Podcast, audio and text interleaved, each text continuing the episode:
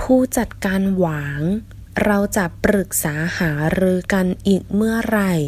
หวังจิงหลี่我们什么时候再协商一下ผู้จัดการจิงหลี่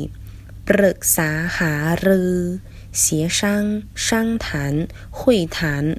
เมื่อไหร่什么时候